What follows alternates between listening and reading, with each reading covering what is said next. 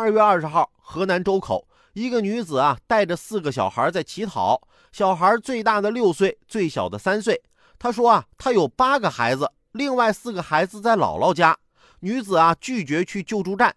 市民问为什么，她带着的小男孩说：“俺不走，碍着你们啥事儿了？这是公家的地盘，又不是你的地盘。”城管表示，在老家政府帮他们盖了新房子，油盐酱醋都买齐了。但是啊，在这儿乞讨，一天能挣一两千，所以啊，他们才不愿意走。随后，城管想劝小孩回去上学，结果谁知道，小孩的母亲直接说道：“上学是小事儿。”也能理解，对于你来说，博取同情、骗钱才是大事儿吗？孩子还没上过学呢，就这样刁蛮、伶牙俐齿了，能指望他在乞讨的同时学会啥叫五讲四美三热爱啊？